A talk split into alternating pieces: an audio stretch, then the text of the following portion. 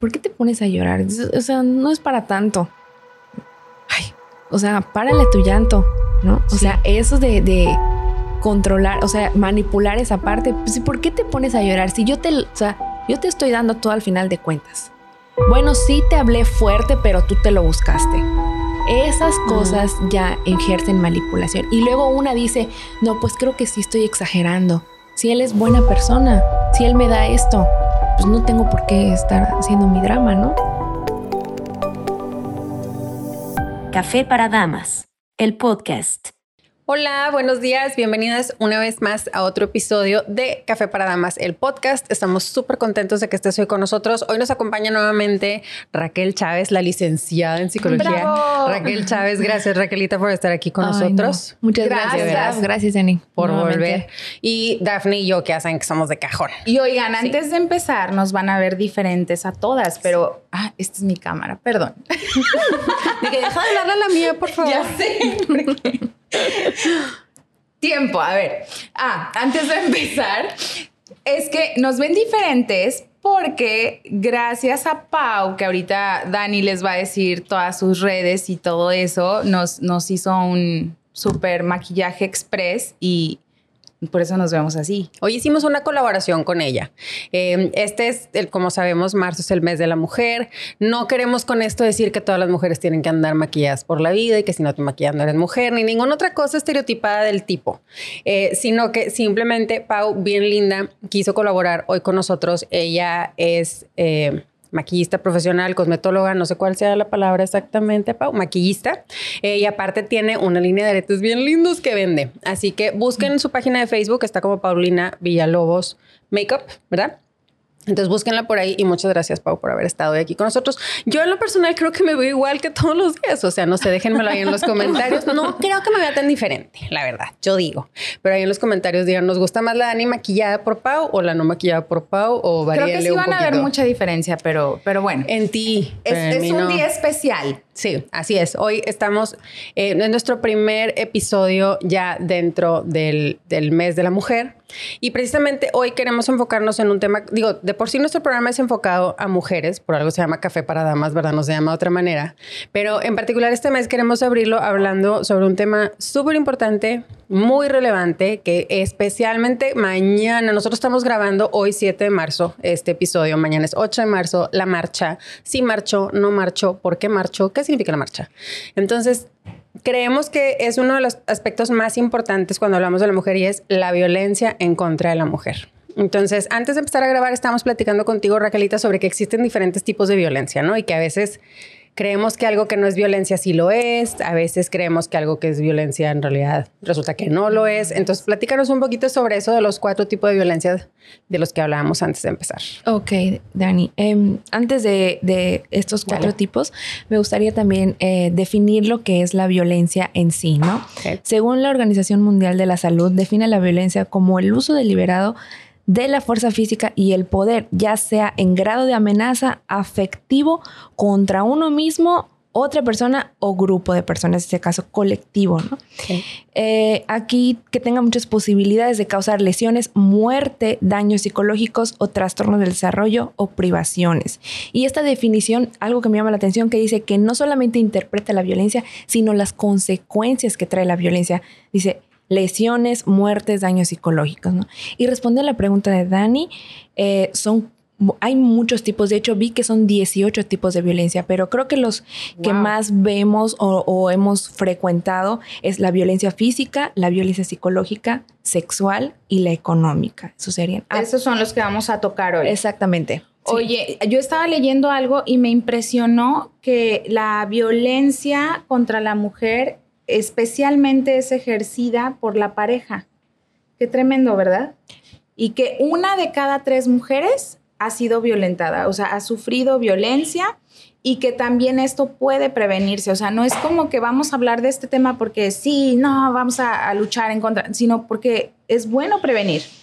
Yo creo que, que, bueno, las que ya sufrieron violencia, eh, ok, pueden empezar de ser otra vez, pueden ir a terapia, pueden cambiar la situación, pero las que no, pueden prevenirlo y por eso queremos escuchar los tipos de violencia, porque tal vez igual y las que nos están escuchando no saben que están sufriendo violencia porque están acostumbradas a vivir así. ¿Verdad? Entonces, pues a ver. Pero fíjate, nomás estadísticamente dijiste una de cada tres. Una de cada tres. Aquí somos tres. Entonces, de nosotras tres, levante la mano la que ha sufrido violencia. A mí no me dejan gastar. Ah. bueno, la, que sí sufre violencia económica se te va a ir encima. ¿eh? Yo creo que todas hemos sufrido violencia, ¿no? O, sea, aunque sea algún tipo así muy mínimo. Muy mínimo, como cuando cometes una falta de tránsito y te gritan, tenías que ser tenías mujer. que ser mujer. O sea, a mí no me lo han gritado. ¿no? A, mí no me lo han gritado, pero yo lo he escuchado. O, o también este, violencia eh, en el trabajo, también existe violencia laboral cuando eres mujer, estás trabajando, pero pues tu jefe así como que, no, esto no es tanto para ti, o haz otra cosa. ¿No? Podría ser en la pareja también, aunque sea más mínimo, pero como una está tan enamorada, pues no, lo ve o, no, no, quiero verlo. Lo tolero. Sí. Exactamente. Ok, pero creo que, em, digo, vamos a hablar un poquito más de, de violencia. Vaya, no quiero menospreciar de que, pero no es lo mismo que en el trabajo digan, ay, tú por ser mujer no, o que te griten, tenías que ser mujer cuando te pasas el rojo, ah, me pegaron, o sea, sufrí abuso físico de que me golpearon. cosas que te trauman y que te marcan, porque pues eso hasta te puedes reír, ¿no? Las cositas del, tráfico. Sí, yo, yo del trabajo, pues no, porque sí he escuchado casos de que una mujer hace el mismo trabajo que el hombre y por ser hombre le pagan más. Sí. Ah, la desigualdad salarial y cosas todas esas así cosas, que dices, no, no se vale. Sí, claro. Dale, ¿no? Yo creo que más se va así en la familia, o sea, porque están, o la mujer está tan atrapada así como que mis hijos son importantes, entonces voy a aguantar por, por mis hijos, ¿no? O este, es, es, mi pareja, ¿dónde voy a conseguir a alguien como él? Y aguanto, y aguanto eso, ¿no? Pues me está manteniendo, entonces ¿para qué este, voy a trabajar? Entonces ahí la económica, ¿no? Que se trata de la privación de los atributos económicos, este, pues dinero, pensión, incluso cuando son separados, ¿no? Cuando no hay eh, la pensión, manutención, no te estoy dando, o te doy lo que yo creo que necesitas, pero no me da. Eso también sería. Pero ¿cuál sería, por ejemplo, la diferencia entre tener un esposo administrado, un esposo codo, un esposo con objetivos, digamos, de es que estoy reservando el recurso porque este proyecto versus eh, violencia económica. ¿Sí me explico? O sea, si yo me quiero comprar un, no sé, una bolsa de 5 mil pesos y mi marido no me la quiere comprar, ¿eso es violencia económica? No. No. ¿Verdad? Obviamente no, Entonces, ¿de qué estamos hablando cuando hablamos de violencia pasa es económica? Que hay hombres, yo conozco casos de hombres administrados que planean en familia, o sea, esposa con esposo, mira, este, este es el presupuesto que tenemos, ganamos esto entre los dos, vamos a invertir en esto, pues para planear un futuro juntos, ¿no? Y eso está bien, pero a veces como mujeres como que siempre queremos un poquito más gastar y, bueno, ahí puede ser como que un motivo de pleito, pero pues no necesariamente, como dices, es violencia, ¿no? No. Entonces, ¿qué sí es? De hecho, eh, la violencia económica es un tipo de violencia que se puede manifestar cuando la persona le quita el dinero que gana a la, a la otra oh, persona, ¿no? Okay. Se le impide gastarlo en beneficio suyo, de su familia, o se le niega el dinero para controlar su independencia. Todas estas formas de violencia son consideradas delito y son sancionadas por la ley. Por ejemplo, em, no, pues ¿para qué vas a trabajar? Mm, yo te, yo te puedo mantener, yo te, yo te doy todo lo que tú quieras pero no trabajes, o sea, pero es que yo tengo ganas de trabajar, a lo mejor y tengo una profesión, a lo mejor y sé de algo, a lo mejor y me apasionan las ventas, por ejemplo, ¿no? Ahorita muchas mujeres venden de todo, entonces, no, pues ¿para qué? ¿No? O, ok, vas a vender, pero me vas a dar una parte. Es para los gastos de la familia. De tu dinero me vas a dar. Yo creo que, como dijiste, Daf, es un equipo, pero cuando ya hay manipulación de por medio, creo que ahí es cuando poquito rojo. Claro. Oye, ¿y conoces, o sea, te has enterado de algún caso así? Sí, justamente este, em, una, una amiga muy, muy cercana a mí se casó el año pasado y se casó muy joven, muy jovencita. Es más chica que yo, de hecho. Ella siempre ha trabajado y este, no vive con su papá, pero siempre ha apoyado a su mamá en todo esto y el dinero es para ella. Se casa sigue trabajando un tiempo, pero ya ahorita ya no está trabajando. Entonces yo le dije, oye, están buscando trabajo en tal lado. Yo digo que tú, pues eres buena para esto. Le comenté hace poco. Bueno, le voy a preguntar a fulano, o sea, su marido, ¿no? Le voy a preguntar a él. A ver qué me dice. Y yo pienso que eso es como, le voy a pedir permiso. Ya después no me contestó ni nada de eso. Pero esta parte de ejercer, de, de, ejercer lo que sabes, de, de, trabajar, no solamente es como que vamos a ganar dinero, sino que es uh, una manera de sentirte realizada, no si así una lo quiere. Porque hay mujeres que no les gusta y está bien. Sí. Sí, o sea, hay mujeres que dicen, yo, a mí me gusta atender a mi familia, a mí me gusta hacer eso y lo siento como, como un trabajo también y no me falta nada y también me puedo comprar mis cosas porque mi esposo me da el dinero y es válido, ¿no?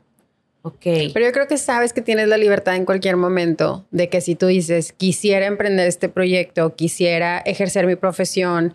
Em, fíjate que hoy en la mañana justo estaba platicando eso con mi hija. Íbamos, íbamos en el carro, los iba a llevar a la escuela y venía yo platicando con ellos sobre, sobre, me quiero casar con mis varones, me quiero casar con una mujer que me atienda, que esté pendiente de mis hijos y de mi hogar versus me quiero casar con una mujer que tenga eh, metas y proyectos profesionales, que trabaje. Eh, se lo estaba preguntando yo a, mi hijo, al menor, y él me dijo, no, mamá, a mí me gustaría casarme con una mujer que, que esté pendiente de mi casa.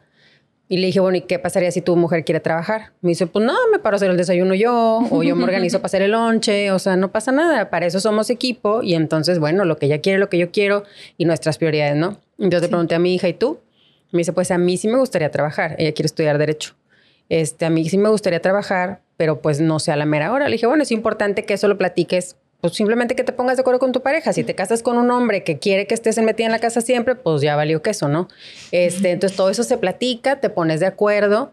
Le dije, no creo que ni una ni otra estén mal siempre y cuando vaya a la par la idea que tengan los dos, ¿no? El problema es cuando estás casado con casada con alguien que te quiere ahí, pero tú te quieres desarrollar también profesionalmente o, o sea, ahí es cuando tenemos el conflicto, ¿no? Sí. Y por, por ejemplo, ¿cómo se evita eso? O sea, sí, platicando antes de cuando ya estás en el ajo. pero cuando ya están en el barco. En el barco, o sea, ¿qué, hacen?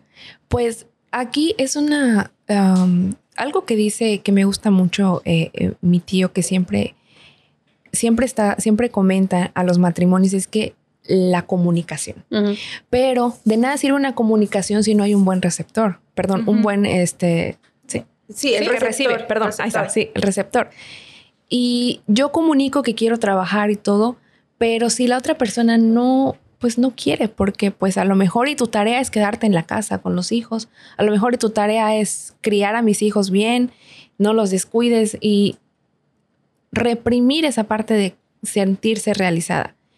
Ya cuando no hay de plano una, una solución a eso, pues ahora sí como que la última que tiene la decisión es la mujer, De decidir, no sabes qué, tú no vas de acuerdo a mi camino, no, no es que yo estés, estés haciendo lo que yo quiera, no, sino que mis aspiraciones no son de tu agrado, no te alegras de que yo esté creciendo tal vez, entonces, pues Oye, y esta parte que dices, por ejemplo, de tu amiga, que dice, bueno, pues le voy a preguntar a fulano, ¿cómo se ve eso en el caso, por ejemplo, de una mujer cristiana que se tiene que someter al marido, ¿no? Entonces, ¿cómo se ve eso? ¿Cómo se ve esa parte de, de soy lo suficientemente libre como para yo decidir, pero como quiera me tengo que sujetar ¿Sabes? O sea, ¿dónde está la rayita? Porque pues entre no le estoy pidiendo permiso, le estoy informando, pero necesito que me dé luz verde para yo poderlo hacer, porque al final si me dice que no, pues Cristo dice que me somete, entonces se me hace es que, por ejemplo, te voy a dar mi opinión, a ver, y me dices si no me psicoanalizas. Te van a dar consulta, te van a dar cita para la próxima semana. de que un año de, un año de terapia, por favor. Este, no, por ejemplo, yo creo que todo es, se llega al acuerdo o sea, como equipo. Yo tengo el ejemplo de mis papás, que mi mamá siempre, mi mamá trabajó desde sus 14 años y hasta la fecha no ha dejado de trabajar. Entonces nos tuvo a nosotros, tuvo cuatro hijos y ella qué hizo? la casa estaba arriba de la oficina y ella estaba trabajando y, no, y de que, a ver, todos, vámonos a la oficina y luego llegaban clientes y decían, ay, aquí parece kinder y mi mamá sí, pero pues nos tenía ahí y la casa estaba ahí. Entonces nos iba a checar, nos, y pero, o sea, como que no, nunca estuvimos descuidados y mi mamá nunca dejó de trabajar y creo que ellos llegaron a un acuerdo que así era estaba bien y, y los dos, o sea, porque mi papá no es machista, la verdad. Yo siento que mi papá no es machista.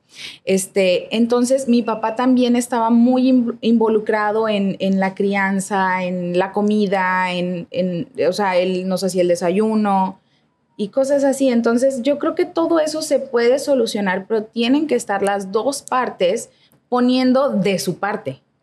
O sea, incluso, o sea, sí la mujer es eh, ayuda idónea del varón y el varón tiene que amar a la mujer y sí la mujer se sujeta al varón, pero también, o sea, cuando, cuando viene, cuando la sujeción viene acompañada del amor que Cristo dio a su iglesia, yo creo que el amor cubre multitud de faltas y ahí el, varón tiene que decir, por amor a ti, ¿qué es lo que te interesa? ¿Qué, ¿Qué es lo que tú quieres? No como que, ah, no, es lo que yo quiero porque yo soy el hombre. No, el amor es el que, el que cubre esa parte que, que, se interesa en la mujer. ¿Qué, ¿Qué, es lo que tú quieres? ¿Cómo lo quieres? Eh, se te antoja así, bueno, mira, ¿cómo ves si esto? Y llegar a un acuerdo, ¿no? Es lo que yo creo. Pero no sé, a ver, contéstanos tú desde el punto de vista. Sí, me encantó, me encantó porque es un trabajo en equipo no es tareas, como habíamos dicho en el primer, no es tareas de, mujer. Y, ay, es que me ayudas con los niños. No, es parte de tu tarea también. Este, ayudarme, o sea, no ayudarme a hacer, o sea, es tarea, es eh, ver a los niños y tal vez tú ves un rato a los niños y, y, y yo trabajo y luego viceversa, nos, nos turnamos de tal manera de que tú hagas lo que a ti te gusta, que te sientas feliz, que te sientas plena, que te sientas realizada. Y es el amor de Cristo que lleva a eso, porque no es, ah, soy el varón y te sujetas porque así lo dice. Bueno, pues ya no me queda de otra. No, te amo y porque te amo te voy a dar libertad para hacer. Y te voy a tomar en cuenta. Sí, claro. Ok, perfecto. bueno, ya. Sí, por ejemplo, fíjense, ahorita que, estamos grabando en la tarde, entonces ya mis hijos están pues en la casa. Eh, Rodrigo tiene sus cosas que hacer, yo tenía el podcast, el bebé tiene dos años, es gritón y es de alta demanda, entonces yo ni siquiera tengo que decirle, él sabe en automático de que, a ver, ¿cómo le vamos a hacer? Y nos pusimos a platicar, mira, ¿cómo ves si esto? Y te vas con los niños a, jugar tenis y, este, y después llevas, Zoe tiene un compromiso después y después me traes al bebé, al bebé, yo lo baño y después nos vamos juntos por eso. O sea, es andar así, corriendo, pero haciendo equipo. Sí, claro. ¿No? Yo creo que eso es lo que nos podría ayudar como mujeres a, poder, no sé, a, estar felices y estar como que cumpliendo nuestros roles, cada parte de la familia, pero también, pues, haciendo lo que nos gusta. Sí. Y yo creo que muchas mujeres dicen, no, pues, por ejemplo, en, este caso, eh, eh, son pocos los hombres que han entendido esa parte. Y cuando una mujer pues está ya asegurada de algo, tiene una pareja, tal vez que, que pues para muchas mujeres tener una pareja es como que una de mis metas, ¿no? Entonces cuando, cuando se presentan estos signos de violencia, no, pues ¿qué voy a hacer si se va? ¿Qué voy a hacer si no lo tengo? ¿Quién me va a ayudar con los niños? ¿Quién? ¿Quién? Ya. Entonces es cuando se permiten o no, se ciega una a ver lo que, lo que es. Oye, y hablando, porque creo que eso tiene un poquito que ver también con la violencia psicológica, que es toda esta parte de la manipulación. Entonces, como cuando, cuando agarras las dos, que normalmente creo que cuando se presenta un tipo de violencia están medio salpicadas todas las demás, ¿no? Rara vez ves nada más la económica sin ver todas las demás, ¿no? Entonces, la violencia psicológica, ¿esa cómo se ve? ¿Cuál, cuál es la diferencia entre tengo un esposo sarcástico y tengo un esposo manipulador, violento. ¿Cuál es la diferencia? Ok, pues la violencia psicológica dice que es toda acción u omisión destinada a degradar o controlar las acciones, comportamientos, creencias y decisiones de otra persona por medio de intimidación, manipulación, amenaza, humillación, aislamiento o cualquier conducta que implique un, un perjuicio en la salud psicológica. Oye, pero mira, estamos de acuerdo que siempre va a haber cosas que no nos van a gustar de, la pareja. Claro. Y, por ejemplo, yo le puedo decir a mi esposo, es que esto no me gusta, no, no me gusta. O sea, que lo hagas, pero pues allá él sí lo sigue haciendo, ¿no? O sea, como que ya hasta ahí llegó mi límite de decir, no me gusta, pero ya él tiene la libertad de decidir si lo sigue haciendo. Ahora, estoy hablando de cosas como tontas, ¿no? Como que podría ser. Podría ser algo muy común, videojuegos. Ándale. O sí, no me gusta que juegues videojuegos. Bueno, pero allá él. O no me gusta que te desveles viendo el tenis. A él le encanta el tenis. y a veces se desvelaba y al otro día que me duele la cabeza y yo, es que no me... Y a veces como mujeres tendemos a ser controladoras. Sí. Entonces nuestra, como que nuestro límite llega a decir, no me gusta que veas el tenis, pero pues allá tú sí lo quieres ver, Sí. ¿no? Pero exactamente. Y, lo, y en el caso del hombre, no solamente expresa, por ejemplo, lo que no le gusta, sino que también intenta controlar eso. Porque es más, es, es, es más visto hombres, em, no me gustan tus amistades. Empieza, y empiezan a cortar amistades, empiezan a cortar gustos, por ejemplo. Em, he visto niñas que hacen algún deporte y porque no le gusta a él, pues lo deja de hacer. Dejan de vestirse como se visten, dejan incluso de maquillarse porque pues no me gusta que te maquilles, porque te ves bien. O sea, no se lo dicen, no te ves bien, no. Yo sé que se ve bien y alguien la puede, pues no sé, me la puede quitar. Ay, no, qué horror. Cuestión de gustos, carreras, profesiones también. O sea, hay, hay casos eh, eh, que nos sorprenderían mucho de eso. Manipulación, por ejemplo, la parte de eh, expresar, hay, hay mujeres muy sensibles, hay mujeres no tanto, pero ¿por qué te pones a llorar? O sea, no es para tanto. Ay, o sea, párale a tu llanto, ¿no? O Sí. sea, eso de, de controlar, o sea, manipular esa parte, pues, ¿por qué te pones a llorar? Si yo te, o sea, yo te estoy dando todo al final de cuentas. Bueno, sí te hablé fuerte, pero tú te lo buscaste. Esas cosas ya ejercen manipulación. Y luego una dice, no, pues creo que sí estoy exagerando. Si él es buena persona, si él me da esto, pues no tengo por qué estar haciendo mi drama, ¿no? Y no es que esté haciendo drama, sino que está expresando algo que le está incomodando. Un niño, ¿por qué llora? Pues porque algo tiene, ¿no? Ujú. Y si lloramos y expresamos algo es porque algo tenemos. Y no es sueño. Exacto. Ni sueño, ni hambre, ni me hice popó. Sí, sí, no, por lo que llora normalmente un niño. No, pero fíjate que es difícil, creo que es difícil identificarlo. Bueno, al menos, ¿qué les diré? Por ejemplo, para mí, para mí sería muy difícil identificarlo, porque como soy una persona que normalmente me responsabilizo y me culpo muy, muy fácilmente de todo. O sea, siempre busco dentro de mí, a ver, ¿qué es lo que a mí me tocó en esta situación? ¿O qué pude haber yo hecho diferente? ¿Cómo yo lo cambio? Y esto tiene mucho que ver también con el hecho que soy muy controladora. Entonces, siempre los trabajos del equipo, saben que no hagan nada, yo lo hago todo porque por lo menos sé que se va a hacer a tiempo, que se va a hacer bien, o que no se va a hacer, o que voy a tener que correr al final. Pero prefiero tener la responsabilidad yo, porque si lo delego en manos de otros, o voy a terminar haciendo las cosas a la última hora, pierdo el control de los tiempos, me enfrento a que a lo mejor las cosas salgan no como yo hubiera querido. Entonces yo trato de controlar, ¿no? Y me pasa también, o, o noté que me pasaba también en la cuestión de pareja, porque yo decía, si yo me lo dejo que a lo mejor le toque a él, igual y me decepciono, igual y me vuelve a doler, igual, mejor yo, mejor yo me echo la culpa, yo agarro la responsabilidad, esto me toca a mí, yo hago el cambio, ya estamos chidos, bye, ¿no? Entonces es difícil, es difícil. Pero llega el momento en que te cansas porque pues ya no estás tra- como trabajando en equipo, ¿no? Sí, pero creo que es muy fácil, o sea, es- a veces es preferible volverte muy buena en eso Ya. que arriesgarte. Como que te trae paz, ¿no? Así Sí, como o que sea, por lo menos hago. pudiera estar peor. Sí. Me explico. O sea, a dejarlo en manos del otro y enfrentarte a un rechazo, a un. O sea, yo, yo, yo sé de casos que dice el otro, mejor ya no me arriesgo, prefiero como, como echarme esto encima que sé que no me toca, que sé que no está padre, que sé que no está bien, a seguirme arriesgando y recibir rechazo, recibir un no, pues qué mala onda que estés así, ¿verdad? Que arréglate con ponte. Gracias. o sea, entonces es difícil atreverte a identificar y decir, creo que eso me pasa a mí. No, no es fácil. Y más cuando te siguen diciendo es que tú eres la que está mal, es que tú eres la que está mal. Entonces como que te vuelves así como, como sí soy o no soy, pero tú me dijiste, pero entonces yo creo, pero, pero sí soy. O sea, cucu, es, Sí. está- es difícil, creo, ¿no? Sí. Sí. saberte en esa situación de me estás manipulando o realmente quieres, sobre todo cuando hay tanto mm, guilt trip, co- como tanto es que es porque te amo, es que es porque, porque, porque te estoy cuidando, es que es para que tú no tengas problemas, es para Sí. que tú no batalles. Yo estuve en una relación así cinco años, o sea, quiero aclarar que no estoy hablando de mi esposo, pero yo estuve en una relación así cinco años. Sí. Y todo eso que vemos en las películas de, de- de que tú dices, ¿cómo es posible que ella se haya sentido responsable si claramente el tipo era un patán, si claramente ella no tuvo la culpa, no se lo buscó, no lo provocó? Bueno, pasa. Pasa que estás metida ahí y tú dices, es que fue mi culpa, es que yo no debía haber dicho, es que si yo no me hubiera puesto la falda, es que si yo hubiera llegado temprano, es que si no hubiera volteado a ver al otro chavo, es que sí, claro que caes ahí.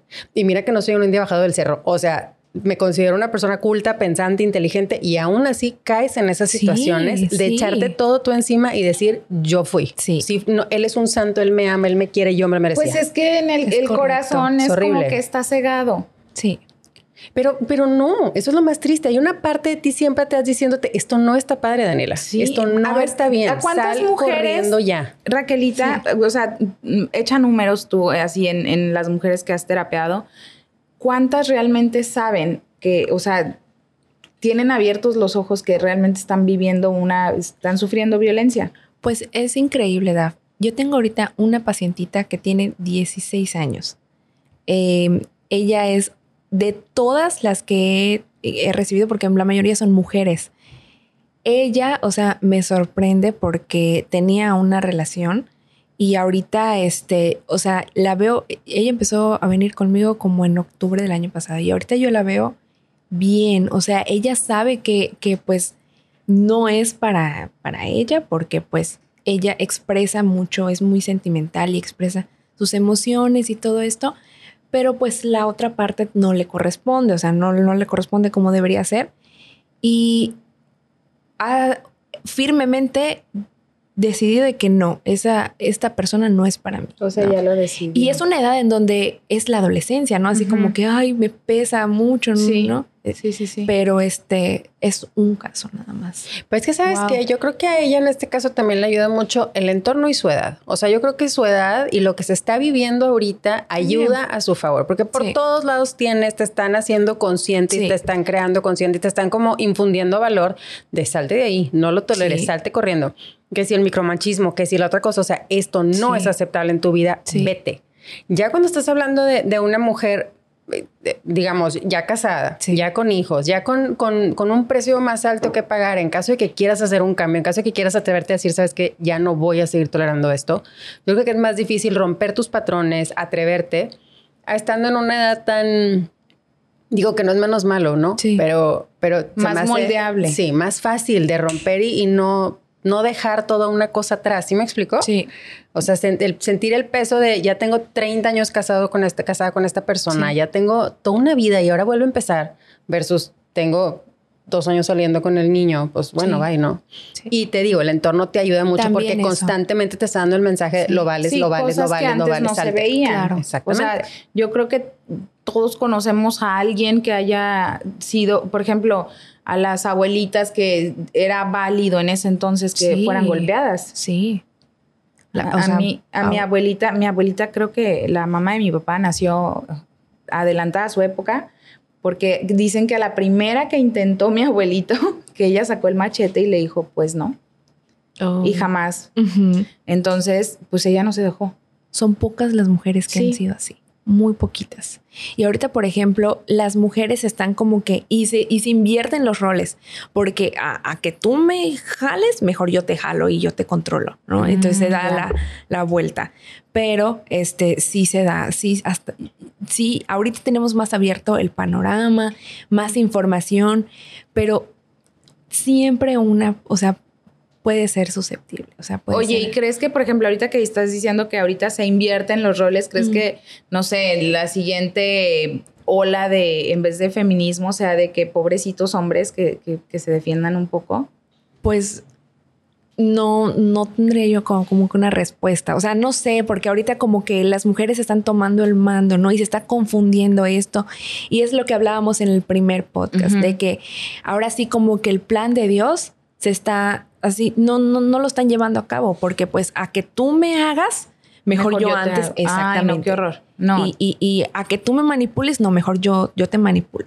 Y es que, y es eso, o sea, que se, que, que, se invierte. Y eso es un peligro, o sea, porque la mujer sí tiene mucha, como que tenemos manipulación desde, desde chiquitas, ¿no? Como que si no me das esto me voy a poner a llorar y así. Y las que tenemos niños, o sea, yo, claro que sí. de niñas, las niñas. No, tampoco. Mamá, deja un comentario, por favor, ahí diles que yo no hacía eso de chiquita, mamá. Las niñas, bueno, yo sé que las niñas son más berrinchuditas cuando son chiquitas, entonces tratan de manipular todo por el llanto, sí. ¿no? Este, pero bueno, en el caso de las que tenemos hijos también digo, ay, porque yo estoy tratando de educar a mis hijos, a Zoe, para que sea una buena mujer, para que pueda trabajar, para que pueda desarrollarse, y a Leo para que pueda tratar bien a una mujer. O sea, algo que no tolero en Leo, y él sabe que le toca disciplina, es que le pegue a su hermana. Y ya no lo hace. O sea, lo, lo hizo porque los niños, por su naturaleza, como que miden los límites, hasta dónde pueden llegar. Y si nosotras como mamás no los paramos, y, es así súper serio, de que sabes que a tu hermana no la vuelves a tocar. Y nalgadita él. Y, pide perdón y así. pero pues lo estamos educando así y, imagínate qué feo que le toque a una mujer que, ah, pues yo sí te pego. Sí. Ay, no. Porque yo pienso así que hay, o sea, las mujeres, por ejemplo, mamás ya, ya grandes, de, oye, no te dejes de ningún hombre, ¿eh? A que, a que él te haga, mejor hazle tú. Y es por eso que hay chicas que abusan de chicos que pues en realidad son buenos, o sea, que tienen, tienen eh, para dar y, quieren algo bien y de repente pues les bajan el dinero o cosas así, ¿no? No, es que sabes que... sí es increíble, o sea, a lo mejor es tema para otro, para otro episodio, pero sí es increíble que por un, porque igual, me confieso, yo lo viví. Por un lado, no quieres tienes a un chavo que te quiere bien, que te está pretendiendo, que te pone todo así, lo que tú, lo que tú necesites, lo que tú quieras, te respeta, te trata bien, todo, y dices, ay, qué flojera. Quieres al que le batallas, al que te trata mal, al que no te pela, porque te lo tienes que ganar, entonces está más padre. O sea, sí estamos en el hoyo un poquito, y les digo porque a mí me pasaba. O sea, y digo, no soy única en el planeta, no. Yo Eso creo que nos pasa. O sea, está de la fregada, de verdad. Sí. O sea, es un patrón. Yo creo que es un patrón porque em, todo se repite. Entonces yo pienso que, em, y también es, es, es, comprobable este, que porque mi mamá tal vez vivió esto, pues inconscientemente yo lo estoy permitiendo hasta cierto punto. Mm. También es muy, es, es, es, un, este, es una información muy básica, esta también a falta de la ausencia paterna, también es este, pues yo quiero a alguien que me ponga reglas, quiero a alguien que me diga qué tengo que hacer, porque pues mi papá no lo tuve, no tuve esa figura de autoridad. Y por eso cuando alguien se aparece con una autoridad errónea, obviamente, que es controlador, manipulador, pues a este sí lo quiero, ¿no? O sea, porque... Mm, sí, puede ser eso. Al final estás, estás como buscando, satisfaciendo algo que, que, no estuvo y lo hacemos de manera locochona, ¿no? Ahora, estoy viendo correr el tiempo aquí y no quiero que se nos vaya sin que hablemos un poquito sobre la violencia sexual. Sí, eso quería mencionar. Y quiero enfocarla también un poquito al matrimonio, porque creemos que el matrimonio no existe, que no existe la violencia sexual en el matrimonio, que no existe la violación en el matrimonio, porque como estamos casados, entonces no cuenta. Sí. Entonces quisiera también enfocarnos un poquito a eso. Sí. ¿Qué constituye violencia sexual? O sea, si me, si me avientas un piropo que yo no pedí, si, si te refieres a mi, a mi cuerpo sin que yo te lo permita, ¿ya es violencia sexual o me tengo que esperar a que me toques? Se considera, se considera eh, violencia acoso también. Ok. Mm. Porque ah, hay mujeres que no les gusta o, en ese momento no estoy para eso. Em, yo escuchaba de un caso, eh, un caso eh, de una pareja cristiana en donde el, el esposo no solamente violencia económica, violencia este, psicológica también, y de repente una, una persona de la misma iglesia, ¿no? Em, pues, ¿qué pasó? El problema, se acercaba a la mujer a hablar de eso, la esposa. No, pues sabes qué, con sexo en la noche se arregla. Y ella, o sea, ¿en qué cabeza, va, o sea, dónde va a, meter esa, esa idea? de que hay en la noche se soluciona si ya me agrediste, si ya no soporto más que, que pues me, me estés diciendo, etcétera, ¿no? Entonces, y yo creo que allá eh, igual hay manipulación, porque, pues porque eres mi esposa, tienes que hacerlo. Aunque no quieras, estamos casados, ¿no? No respetan la individualidad, la privacidad de, de, esa persona. O por ejemplo, igual, otra cosa que se considera violencia es que cuando en una casa hay niños de por medio y están ahí presentes y lo están escuchando, yo lo, lo este, en, en que trabajaba en una escuelita, una niña nos decía a través de dibujos que pues escuchaba que sus papás están teniendo, relaciones, con ella. O sea, y, y, no sé si la, la, la, mamá pues voluntariamente o no, pero eso es violencia también. Claro. Una pastora en una ocasión nos, comentó que eso es, eh, cuando la Biblia habla de incesto, eso también es. O sea, si tus hijos están en la misma habitación, aunque estén dormidos, o si tus hijos lo, escuchan, o sea, eso, yo jamás he tocado a mi hijo, es que yo nunca, es que nunca en mi casa, no, eso se considera Creo que en Estados Unidos es como ilegal, o sea, es cárcel. Sí, está penado. Está penado. Aquí debería estar penado, pero ¿Cómo le hacen los que tienen un una casa de un cuarto y tres familias ahí metidas? Exactamente. O sea, ahí está el problema. Y es ahí cuando se pervierten las mentes de los niños y bueno, ese es otro tema, ¿no? Pero en sí eso es este, violencia sexual. Cuando, eh, pues, igual cuando, bueno, estas son parejitas a veces que pues no son cristianas, ¿no? Este, abusan del alcohol y todo esto y pues total, estamos juntos, somos novios, o sea, ¿qué más va a pasar? Esta parte también, o igual eh, embarazar a la mujer con eh, sin el como para amarrarla. Exactamente. Fíjate que ayer justo estaba escuchando en la en la cuenta de Instagram de Jessica Fernández, que es una influencer que habla mucho sobre el tema de de, violencia contra la mujer y todo lo demás, que estaba diciendo que hay una nueva tendencia, no quiero ser muy gráfica, pero hay una nueva tendencia en la que una pareja, casados, no casados, que tienen relaciones consensuales, el hombre en algún momento durante la relación sexual se quita el preservativo sin que ella sepa. Sí. Y es una nueva tendencia que ahora están haciendo. Eso decía ella, esto también es violencia, o sea, esto, esto no, es, no se permite, estás cruzando. Hicimos un acuerdo los dos de que íbamos a, incurrir en este acto de esta forma, bajo estas condiciones, y tú me estás cambiando la jugada y esto no se vale. Y está pasando ahorita un montón, o sea, es así como que, ay, qué padre. Sí. Entonces, esto no es aceptable ni en el matrimonio, ni en el noviazgo, ni en el nos encontramos hoy en la noche y quedamos, o sea, lo que sea. Esto no es aceptable. Así es. Así es. Y, la violencia sexual también ha estado en el matrimonio, pero como somos pareja, estamos casados, pues no, a que, o mujeres he escuchado también que dicen, no, pues a que lo haga con otra persona, pues mejor yo me dejo, aunque no quiera. O hay mujeres que están en su periodo menstrual, por ejemplo, y no les agrada la situación, o sea, tener relaciones sexuales en ese tiempo. No, pues la, es obligada a hacerlo. Igual eh, em, tocar, ¿no? Que nalgadas, que este, tocar en, en, público. A veces hay mujeres que no, no, o sea, es exhibicionismo, o sea, te, doy una nalgada en el súper. O sea, ¿no? Sí, claro, si a ella no le gusta, pues está, es un acto de violencia. Sí, violencia sexual al final va a ser todo aquello que rebase el límite que yo te pongo. Exacto. O sea, no estamos hablando de que darle una nalgada a tu esposa, a tu esposo sea malo, pues si así se llevan, dense, ¿no? Sí.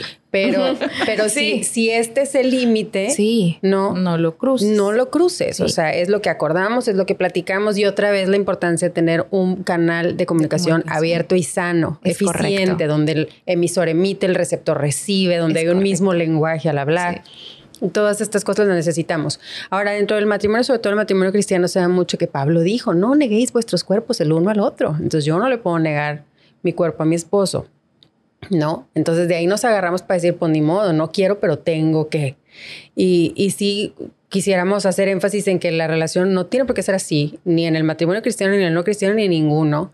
Se habla poco, a lo mejor podemos hacer otro episodio después, se habla poco sobre la sexualidad dentro del matrimonio y se vuelve una cosa sufrida que tienes que tolerar, que pobre de mí, que yo no quiero, que no se disfruta y el sexo no tiene por qué ser así, mucho menos en la pareja. Sí. Entonces, aguas con eso. No es bíblico así. No, claro que no. No. De ninguna manera. No, para nada. No, porque el matrimonio trae libertad. O sea, no es que eres mi prisionera y yo soy tu prisionero. No, no, no. O sea, ambos estamos ejerciendo un equipo, nos comunicamos y podemos llevar a cabo esto. Y si tú no quieres algo, pues lo acepto. Si yo no quiero algo. Oye, y por ejemplo, en este tipo de violencia, sí puede haber restauración en la pareja.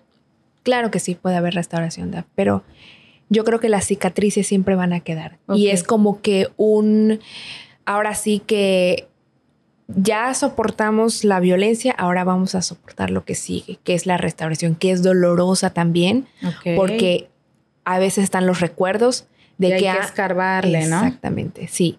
Y de que no, yo, ¿te acuerdas cuando me hiciste esto? Y como que volver a eso, abrir una herida, entonces es ahora sí que dejar todo esto en las manos de Dios, porque pues solo Dios, obviamente también con un guía, porque no es solamente, ah, busco a Dios, pero nadie me ayuda. No, yo creo que las personas están puestas, pastores, líderes, para monitorear esta, esta restauración y que sea eficaz. Ok. Es que fíjate que es complicado, como con todas las cosas, una vez que brincas ese, ese límite de la confianza, es, es, difícil volver a formar ese, ese lazo en el que me siento segura, en el que me siento libre. Y es en general. Y en el que la otra persona realmente cambie, porque cuántas personas, o sea, hablando de violencia en general, cuántas personas dicen no, perdón, y, lo vuelven a hacer. Sí, también. O sea, eso, eso yo creo que ya sería con terapia, ¿no? Sí, y es manipulación también, porque voy a cambiar, pero no cambio. O sea, sigo ahí en lo mismo. Ay, pero, y siempre hay, buscan un pero, una, una excusa. Pero es que los niños, pero es que tu carácter, pero es que esto. Entonces, no, uno creo que puede ver cuando la otra persona quiere cambiar de verdad. ok. Sí. Mi esposo es muy dado a, él, él, dice mucho, o sea, no es, lo platicamos también en el otro episodio, o sea, no es por lo que dices, sino en, tus acciones, en tus hechos. Y eso no quiere decir que porque yo hoy diga, hoy voy a cambiar, ¿verdad? O sea, ya hoy, mañana yo ya produje ese cambio que estamos buscando, ¿no? Sabemos que toma un esfuerzo, sabemos que toma tiempo, pero ese esfuerzo se ve. Sí. Así se tarde una semana, un mes, un año, el esfuerzo se ve, se ve, se ve esas ganas de hacer las cosas de manera diferente, de agradar, de restaurar restaurar la confianza, de restaurar la relación. Entonces yo creo que claro que se puede, definitivamente se puede, en, sobre todo en Dios, eh, todo eso puede restaurarse, ¿no? Sí, claro. Pero hay que tener una intención, hay que tomar acciones, hay que tener una buena comunicación y sobre todo primero reconocerlo. Muchas veces creemos que como la, que la violencia tiene que dejar un moretón, por ejemplo. Así que la violencia tiene que dejar una marca física que yo pueda ver. Y déjame decirte que para mí que atravesé por todos los tipos de violencia, es mucho más fácil sanar de una herida física que la ves, la ves que se está quitando, la sobas, la tratas y luego dices, ya se fue, ya no está el moretón. ¿Me explico? Ya, que las heridas que recibes adentro, que no tienes cómo sobarlas, no tienes cómo decir, ay, Daniela, sí. ay, ay, ay, me explico, no sabes, no sabes cuándo ya lo brincaste. Sí, de hecho, eso quería comentarte. ¿Cuáles son los efectos, o sea, cuánto duran los efectos, o sea, de los traumas? Sí. de la violencia, o sea... No, yo te puedo decir que tengo 15 años casada con mi esposo y todavía hoy puedo ver traumas de, de una relación que tuve cuando tenía 14 años. ¿Me explico? Qué horror. Que, que no distingo hoy si es algo que me está pasando con mi esposo o es algo que yo estoy jalando. O sea, tengo que distinguir lo que es mío de lo que es de él. La primera vez que mi esposo enojó conmigo siendo novios, porque mi, mi esposo fue como mi novio después de esta relación, este, la primera vez que él se enojó con mi esposo es un pan del cielo, es un, o sea, es, todo se le resbala, no pasa nada, vive el amor y así. Entonces, la primera vez que mi marido se enojó, que lo único que pasó fue que se, él apretó la quijada, porque eso es lo que hace mi marido, antes que soltarte algo, se coño, pero se le cuadró toda la quijada. Yo dije, ya, ya me va a pegar. O sea, ahorita me va a soltar, me va a empezar a insultar o me va a dar un jalón, porque era lo que yo estaba acostumbrada. Me hice rosca. Y me dice, Mario, ¿qué pasó? Entonces yo así como, no, ya, ya, perdón, perdón, perdón, perdón. Y él de que, ¿qué te pasa? Y yo, creo que estoy traumada. Entonces, poco a poco, ¿no? Y esto fue hace 22 años que yo empecé a andar de novia con él. Entonces, si es canijo, el, el, el, o sea, puede durar muchísimo tiempo. Sí, tiene un efecto muy grande. Es más, es más marcado, más significativo que Sí, la violencia física es, es, este, es, también tiene mucho, mucha marca, pero la violencia psicológica, uf, eso sí es más complicado. Y más cuando, tremendo. Cuando, cuando la persona no cambia y no cambia y sigue haciendo lo mismo, o sea, eso es desgastante, eso es, este, marca todavía más. O sea que en años, ¿cuánto tiempo puede durar una persona traumada? O sea, muchísimos. Pues sí, puede durar mucho, puede durar... Hay personas que salen rápido con terapia, pero sí dejan, dejan marcas, dejan cicatrices que de repente recuerdan qué que, pasó antes, que, que asocian tal vez la, la, nueva pareja con la anterior, como Dani acaba de comentar. este, pero con el paso del tiempo también se puede restaurar. Dios puede restaurar esta parte. Oye, Raquelita, y por ejemplo, los focos rojos de mujeres que no, no se dan cuenta que, son violentadas, pero tú que pues eres psicóloga y, pues yo creo que en tu vida normal tú ves parejas y cómo se llevan y empiezas a psicoanalizar todo, ¿no? Ay, sí. Entonces, ¿cuáles son esos focos rojos que tú puedes decir, este, aguas con esto? Aguas con este, esta otra cosita. Si, si ves que, que, tu pareja está haciendo esto, que tu novio, que tu esposo, bueno, en el caso de los novios, miren. Ay, sí, por favor. Suéltense de ahí. Sí. Pero en el caso de, si ya es un matrimonio, busquen ayuda. Claro. ¿No? Este, pero ¿cuáles son esos poquitos rojos que tú puedes decir? Aguas. Por ejemplo, eh, esto es muy común. Em, privar de las emociones. Ay, ¿por qué, ¿por qué te sientes así? O sea, ¿por qué, ¿por qué te pones así si yo te lo doy todo?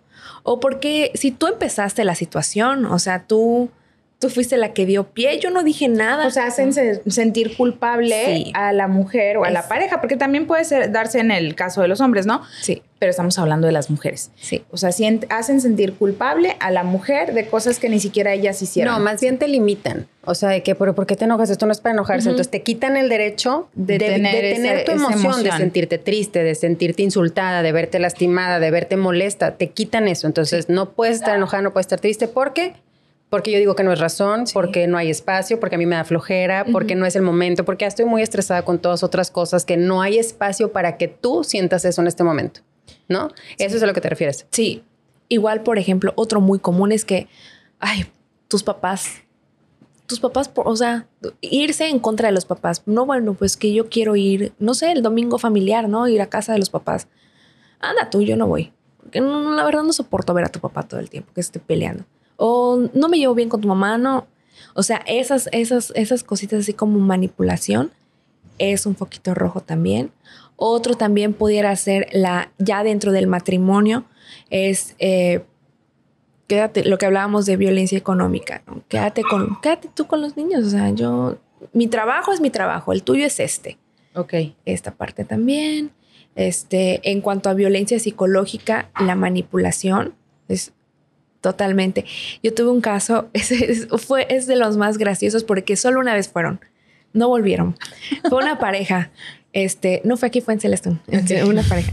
Llegaron y este, porque ella, pues como habíamos comentado, no quiere trabajar y todo esto.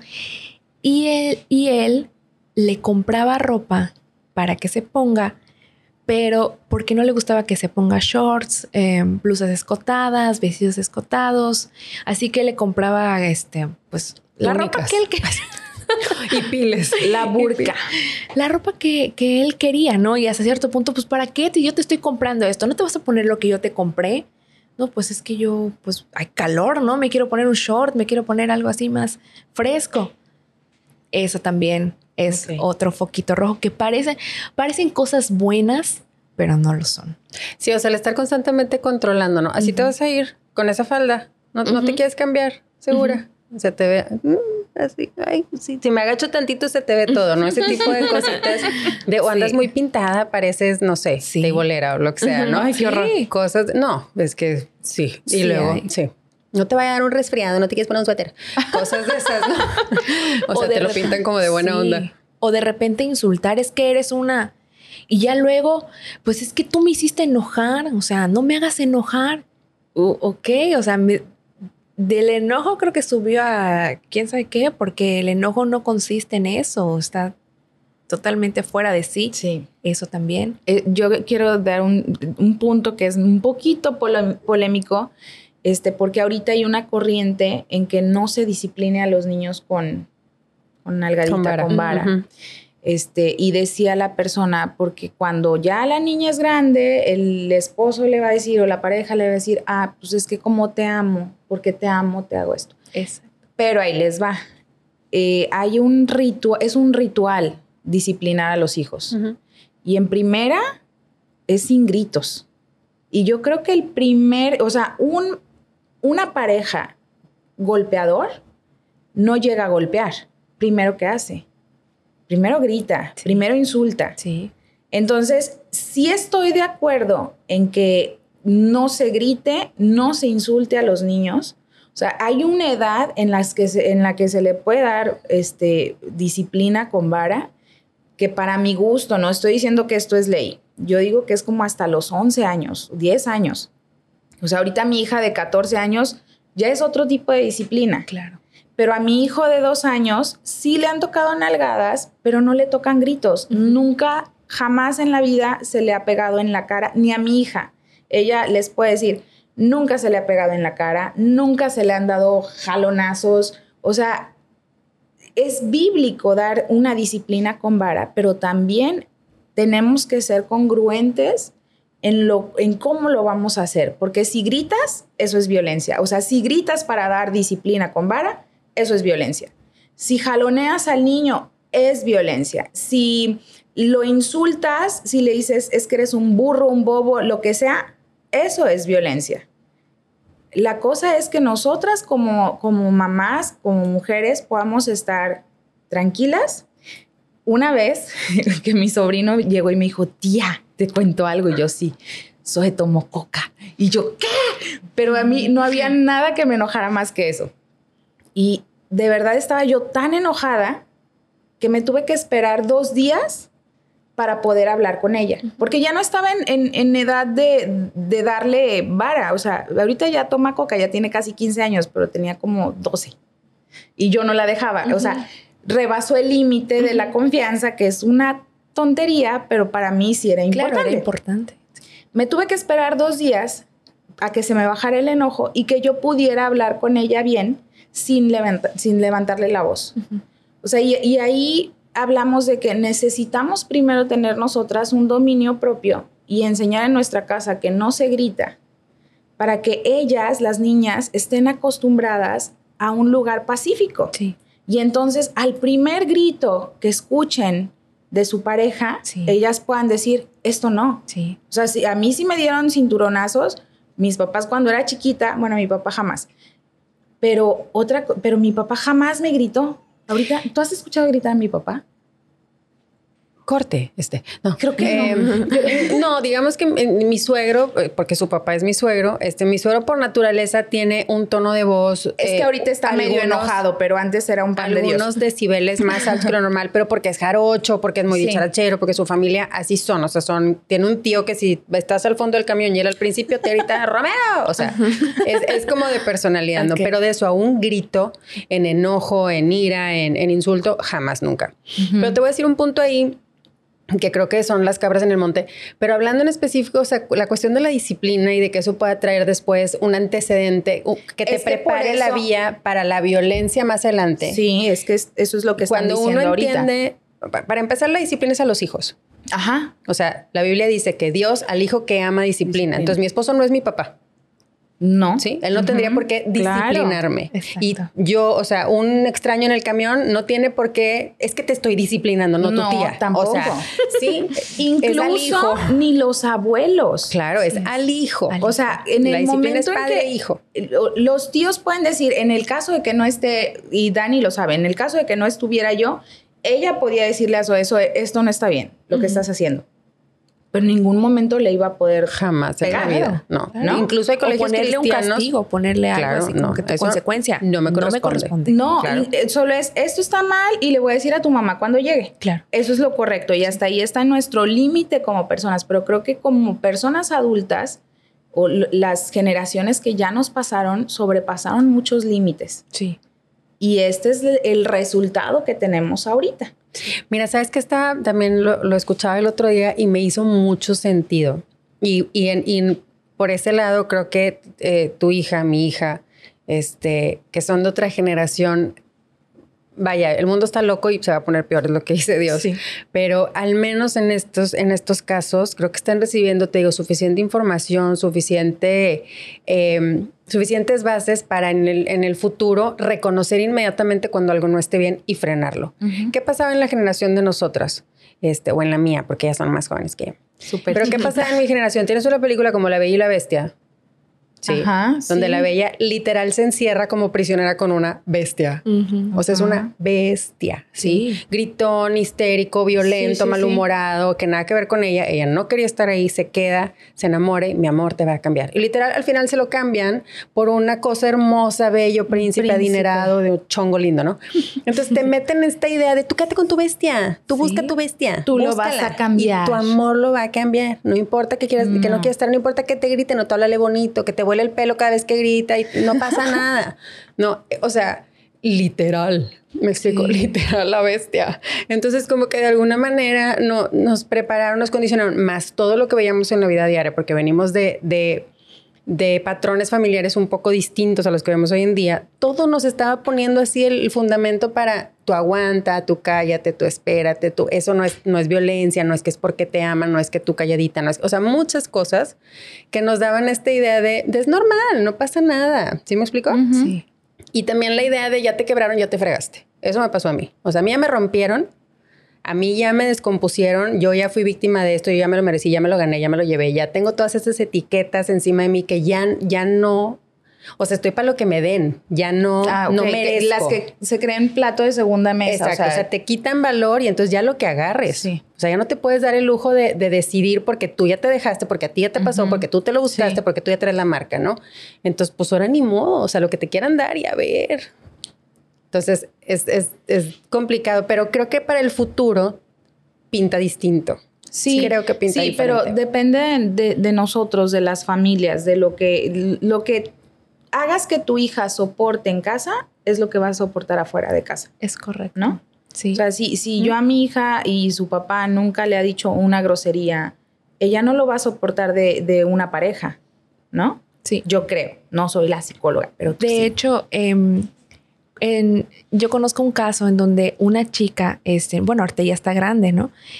Es casada, pero se divorció, entonces no, pues ya no tiene esposo, pero vivió una, una crianza muy marcada, o sea, los, sus papás fueron muy autoritarios con ella. El ex esposo también lo fue con ella, entonces ahorita, ¿qué hace? Como yo, pues yo analizando la situación, viéndola un poco más a fondo, digo, se busca a un, chico menor, o sea, cinco años más, más chica que ella, ¿no? Alguien de 25 años. Entonces, ¿por qué? Porque no, es, no, voy, no soportaría nuevamente tener otra figura de autoridad, así que pues mejor yo ejerzo mi dominio con un niño, ¿no? O sea, un, es mi pareja, sí, pero es alguien con menos dominio que yo, ¿no? Este, entonces ahí también se marca mucho esa parte. Sí, pues al final es un, es un mecanismo de, defensa, es una manera de lidiar con, con este trauma que traigo. Eh, tú preguntabas hace rato, que cuánto tiempo te tardas en sanar una cosa así, pues depende mucho del pues trabajo que le inviertas. También, ¿verdad? Es que inviertan, inviertan en, terapia. Eso Sí, porque muchas también eh, se victimizan Ay, no, pues es que yo viví esto. Ay, no, pues es que yo viví aquello. Oye, ya igual ya es manipulación esa parte. Tampoco es que no esté priorizando sus sentimientos, pero tampoco podemos vivir en el victimismo por años y años y años y decir, no, pues no, es lo que yo viví. Es lo que yo viví. Y es que eso no es vida. Qué feo, ¿no? Sí. Pero fíjate que para bien o para mal, ya sea que tomemos el papel de víctima o de, o de salirme o de traumada o de que lo aguante, se oye muy mal. Creo que tengo un poquito de autoridad para decirlo porque, o sea, no estoy hablando sin, sin empatía hacia quien lo esté sufriendo. Yo estuve ahí cinco años, entonces sé lo que estás viviendo. Pero al final estamos, estamos, algo nos funciona de estar ahí, algo conseguimos. Que digan pobre de mí, que digan cómo mm, aguanta, que digan wow, algo, algo, para algo me está sirviendo yo estar metida ahí. ¿Sí me explico? Aunque no lo reconozco, aunque no me dé cuenta, pero algo estoy sacando que según yo necesito, que según yo es lo que debe ser, que según yo es lo que busco, que según yo es lo que quiero, hasta que digo, pero primero tengo que darme cuenta qué es esto y decir, basta. O sea, sí quiero esto, pero no es esta la manera en que lo voy a conseguir. Sí quiero atención, pero no la voy a conseguir porque al final es atención, al final tengo a alguien encima que, que, me quiere ahí, ¿no? Pues, pues, de una, manera posesiva, celosa. Entonces, sí quiero a alguien que me quiera así, que me quiera mucho, pero no así, no de esta forma. ¿Sí me explico? Sí. Pero nos confundimos. Entonces, creo que tengo lo que quiero, pero no es lo que quiero. ¿Sí? Sí. Entonces, ¿Qué? no, les quería preguntar algo. A ver. ¿Qué es su opinión? Eh, Dale. ¿Qué opinan de em, las marchas que se, que se hacen, pero ahora que ejercen, eh, pues, rayar monumentos, pintar, eh, destruir cosas? Yo creo que en Ciudad de México es más que, que o sea, se, se ve más. ¿Ustedes qué Yo, piensan yo de te eso? voy a decir mi opinión. Eh, al principio decía, ¿por qué? ¿Por qué lo hacen? ¿No? Después, cuando supe eh, del caso de una mamá que encontró, no sé, ah, creo que a su hija la mataron, encontró quién fue, lo denunció, él seguía libre y, y nadie hizo nada, yo creo que, y, y escuché que ella dijo, mi hija vale más que este monumento, o sea, es como, hey, hazme caso. Es una manera de, de- de llamar la, la atención y que pues sí, y sí, fue la única manera que los medios pusieron los ojos ahí. A veces es la única manera, o sea, yo no te puedo decir, o sea, sí es una lástima que tantas obras de arte y todo eso, ¿no? Pero yo creo que vale más una vida. Sí. O sea, eso es súper triste. Sí. Eh, es triste que se tenga que llegar a ese punto de, de- de violentar cosas. O sea, yo digo, bueno, está, hasta eso, entre comillas, no está bien mientras no violenten a otras personas Sí. que, que no tienen nada que ver.